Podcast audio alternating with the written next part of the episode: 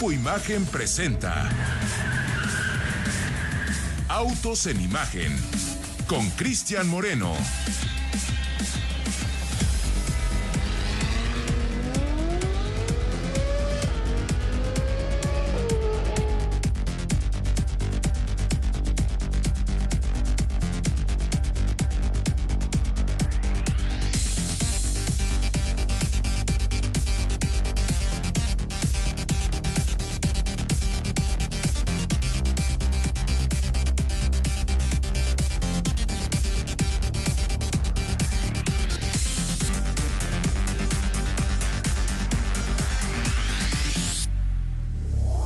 Tardes amigos de en Imagen. Yo soy Cristian Moreno y son las 4.31 de la tarde con 15 segundos aquí en Ciudad Imagen, desde donde hoy estamos transmitiendo completamente en directo una edición más de este programa que, bueno, va a estar en estos días muy movido, muy viajero, muy lleno de presentaciones. Hace un ratito ajustábamos, afinábamos los detalles para el lanzamiento del nuevo Mustang. Un Mustang que, bueno, ya se nos antojaba desde hace tiempo. Esto se dará en el marco del Auto Show de Detroit. Un Auto Show de Detroit que, si ustedes recuerda- recuerdan, se pospuso después eh, de unos movimientos. Ellos movieron el Auto Show de Detroit de la época invernal, porque prácticamente era la primera o la segunda semana de enero, cuando tenían este Auto Show. Y cuando lo movieron para el verano nos cayó la pandemia. Entonces, de ahí para acá no habíamos tenido oportunidad de volvernos a ver. Y ahora, eh, pues nos convocan. Obviamente habrá muchos lanzamientos, obviamente habrá que ver mucho cómo regresa, cómo retoman la actividad de los autoshows. Hemos tenido la oportunidad ya de viajar a Los Ángeles, eh, a Nueva York, a ver los autoshows de estas dos ciudades. Y no, no es lo mismo. El autoshow ha cambiado, eh, se ha transformado, ha evolucionado. Muchas marcas, sobre todo decirlo, las marcas alemanas, con la desaparición de, Frankfurt, decidieron pues correr por la libre. Y hoy muchas de las presentaciones que en otros tiempos hubieran esperado que llegara un autoshow para lanzar ese auto, pues se han hecho de forma virtual. Ya no se eh, atan a las fechas de los autoshows. Ya, si a la marca le gusta el 4 de julio o el 5 o el 7 o el 9 o cualquier otro día, la verdad es que ese día presentan y se adaptan más a la agenda de sus directivos o de sus diseñadores o del que está terminando el auto. No pasa absolutamente nada porque son muy independientes. Sin embargo, el Auto Show de Detroit siempre ha tenido y, y creo que siempre tendrá este sabor, ¿no? Es- Esta pimienta de la industria automotriz que le da un sabor muy particular a, pues a una presentación, a, a un lanzamiento, a una reunión, a una convocatoria. El Cobo Hall, que es el recinto en donde habitualmente nos reuníamos para ver estos lanzamientos, durante mucho tiempo estuvo también habilitado para apoyar a los casos de COVID, pero ahora, por vez primera en la historia, híjole, no quiero equivocarme, voy a echarme a lo mejor unos 90, unos 100 años para atrás, pero debería de ser prácticamente eh, un, hecho que nunca antes había- habíamos tenido un autoshow de Detroit, como el que ahora se plantea para los días, acá en México, días patrios, y el señor Ricardo Portilla ya prácticamente tiene su boleto de avión para estar allá. Ricardo, ¿cómo estás? Buena tarde. ¿Qué pasa, mi querido Cristian? Muy buenas tardes. Sí, como bien mencionas, pues la era de los autoshows cambió radicalmente. Al último que yo tuve oportunidad de ir este año, que fue el de Nueva York, pues nos encontramos con sorpresas, como bien mencionas, menos exponentes, a lo mejor menos afluencia, pero también incluso en el contenido de los autoshows. Antes estábamos acostumbrados a ver a grandes personalidades y presentando precisamente los vehículos y ahora fue justamente, o por lo menos la marca con la que me tocó ir, eh, gente, pues prácticamente nos presentó estos vehículos, gente, quiero decir, eh, común, haciendo actividades cotidianas. En esta ocasión fue una ama de casa, la cual pues presentó el vehículo y haciendo referencia con todas las actividades que le permitía realizar este vehículo con toda su familia. Fíjate que sí, trataron de regresar como a conectar más con la gente. Así es. Aunque los directivos ahí estaban. Teníamos la plana Sí. mayor de, de Hyundai ahí, pues, formada para recibir todos los premios que les dieron. En ese momento, premios por Car of the Year, Ajá, mientras que Kia se llevaba todos de JD Power. así es. Ahí los, los surcoreanos, pues, se repartieron los aplausos y las algarabías. Pero bueno, hablamos de eso en un ratito. Antes vámonos con la información que tenemos el día de hoy. Presentamos al señor Pablo Alberto Monroy Castillo. Ya saben que el señor Monroy, este, pues siempre muy desde su punto de vista muy particular. Pablito, ¿cuál fue el último autoshow al que, al que fuiste? Eh, híjole, señor Moreno, ya tiene un rato. Digo, la última vez que, que estuve, o la más reciente, fue en Nueva York. No fui al autoshow como tal, pero estuvimos justamente con BMW. Ah, no, no. en ver, el ah, I4, no, pero autoshow. No fuiste, no fuiste. O sea, no fuiste y no fuiste porque no quisiste.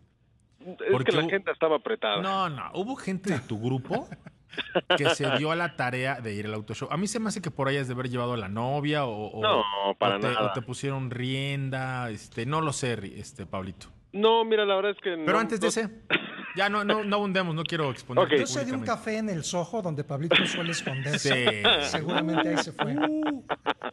Mira, No, yo, yo con decirte que, que la mujer que, como dice este la canción, la mujer que hoy lo ama, allá la conquistó. ¿Sabías eso? Sí, así es Pablo cuando Central toca, Park. cuando toca este la gran manzana. Yo creo que habrá sido por ahí de 2019. Pues sí, previo a la pandemia. Es correcto. sí. Y fue también un, un en Nueva York, si no mal recuerdo. No internacional, el señor Monroy. Felicidades, Pablito. Me da mucho gusto tenerte aquí el día de hoy. Platícame, ¿qué traes para, para esta edición de Autos en Imagen? Gracias, señor Moreno. Pues eh, traemos una nota muy interesante y también algo extraña porque pues un grupo de propietarios noruegos de vehículos Tesla pues están muy insatisfechos, molestos con el fabricante y para lograr llamar la atención justamente de la marca y de Elon Musk para que les haga caso y puedan solucionar todos los déficits, todas las dificultades que presentan sus vehículos, la gran mayoría nuevos, pues decidieron hacer una huelga de hambre. Esto con el intento de presionar a Tesla, eh, crearon un sitio eh, para poder subir las fallas que tienen sus vehículos y bueno, más adelante te platico justamente todos los defectos que tienen sus coches, no les hacen caso y deciden hacer esta huelga de hambre. Eh, Pablo, no quisiera. Híjole. No quisiera decepcionar a todos aquellos que van a hacer esta huelga de hambre allá en Noruega. Pero que hagan otra cosa, se van a morir de hambre est- estas personas. Es de muy probable, ¿eh? La cantidad de defectos, la cantidad de áreas de oportunidad, todo lo que hoy eh, expone a Tesla como una marca, pues más de, pues de tecnología, más de gadgets que de, que de autos, Claro. pues es muy difícil de revertir. Son procesos, eh, son muchos candados, son muchos controles de calidad, es mucha negociación con los proveedores, es fortalecer la cadena de suministro, entender los procesos de manufactura, invertirle a estos. Y creo que pues no es la prioridad del señor Elon Musk, aunque el señor Portilla me haga caras, ¿no? entendamos que él es un hombre que, que cree que con grandes ideas y, y que con innovación y que tomando riesgos y que desarrollando tecnología que otros no tienen es, es suficiente. Y ya vemos que no. Hay propietarios, pues a quienes sí les gusta que su auto se comporte como un auto, se comporte con, con los procesos que tú esperarías de un auto, que cumpla con tus expectativas. Yo justo platicaba con uno de los eh, responsables de, de poner a punto toda la comunicación entre el ID Voz y la nube. Fí- Fíjense qué, trabajo, qué tarea tan, tan particular. Y hablábamos de Tesla. Eh, y, no, y no quisiera ni, ni decir su nombre ni, ni citarlo textualmente porque perdería validez el comentario. Pero él me decía precisamente que la, la poca burocracia que tiene una marca como, como Tesla le permitía tomar muchos riesgos. Pero estos riesgos le podían salir o muy bien, Pablito, o muy mal. Porque un cliente que, espera que su auto se comporte como los autos que habitualmente ha tenido, pues no va a encontrar eso en un Tesla. En un Tesla va a encontrar mucha innovación y muchos riesgos. Pero sí les debo decir que si ustedes son compradores de autos habituales y ven en su eléctrico, en su vehículo eh, Tesla, la única opción de movilidad están muy mal. Los Teslas son artículos de lujo, los Teslas son plan B, los Teslas son voy a salir a dominguear. Los Teslas no les van a dar todo lo que un, auto, pues ya con mucha trayectoria o con una empresa muy añeja detrás, sí les va a ofrecer. Entonces, ahorita vamos a leer, Pablo, la larguísima lista de reclamos que estos hombres propietarios de Tesla, insatisfechos, eh, pues están reclamando y llevarán hasta una huelga de hambre. A ver si así Elon Musk les hace caso. Yo les voy a decir que no les va a hacer caso. O sea, a lo mejor sí, pero no van a cambiar las cosas. Para eso la marca tendría que cambiarse de, nombre. Claro. Mi querido Ricardo Eduardo Portilla, viene Cuprum, esta que a lo mejor mucha gente identifica porque pudiera llegar a tener en su casa una escalera, una escalera como la que está aquí enfrente de mí. No sé quién trajo al estudio una escalera y la dejó ahí estacionada. Seguramente ese no es su lugar.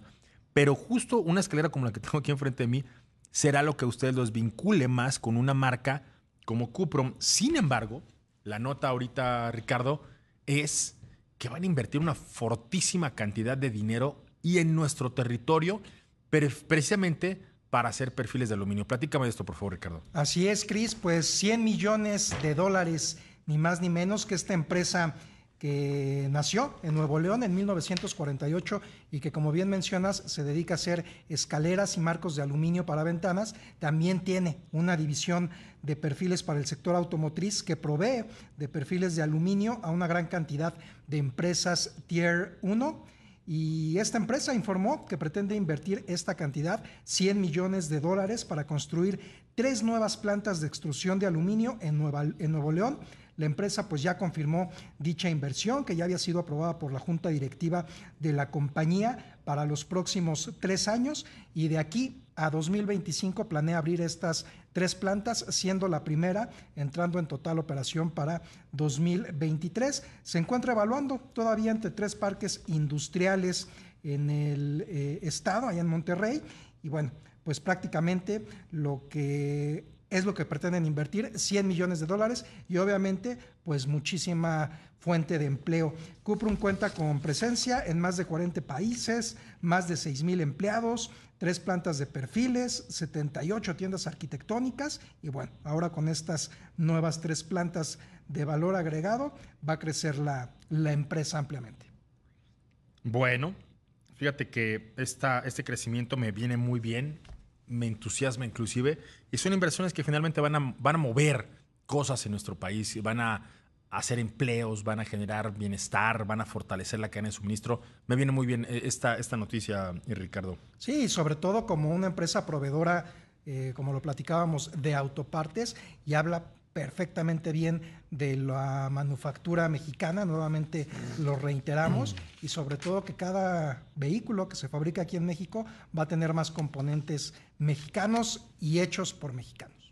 Oye, nos vamos a, ir a un, corte y al regresar tenemos un par de, bloques más, pero regresando hablamos de Nicola y Lucy, de estas startups que también hacen autos. Antes del corte me quiero acordar de lo que ocurrió un día como hoy, un 30 de agosto, pero de 1937, cuando nació Bruce McLaren allá en Nueva Zelanda, un hombre que desde muy pequeño afirmaba que quería ser piloto de carreras y en el taller de su padre aprendió mucho sobre mecánica e ingeniería automotriz. Al final, su talento, su visión, su ánimo, su entusiasmo, su personalidad magnética le permitió fabricar muchos de los autos con los que se consagró y fundar en el 63 la Bruce McLaren Motor Racing, misma que se mantuvo en varios seriales como un equipo pues eh, muy, muy junior, ¿no? Como muy de grandes oportunidades, precisamente con el Bruce McLaren al frente. Finalmente, un 2 de julio, pero de 1970, murió.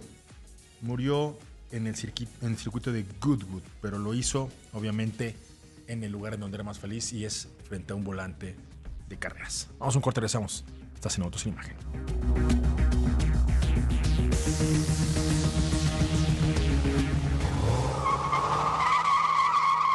Hacemos un alto en Autos en Imagen con Cristian Moreno.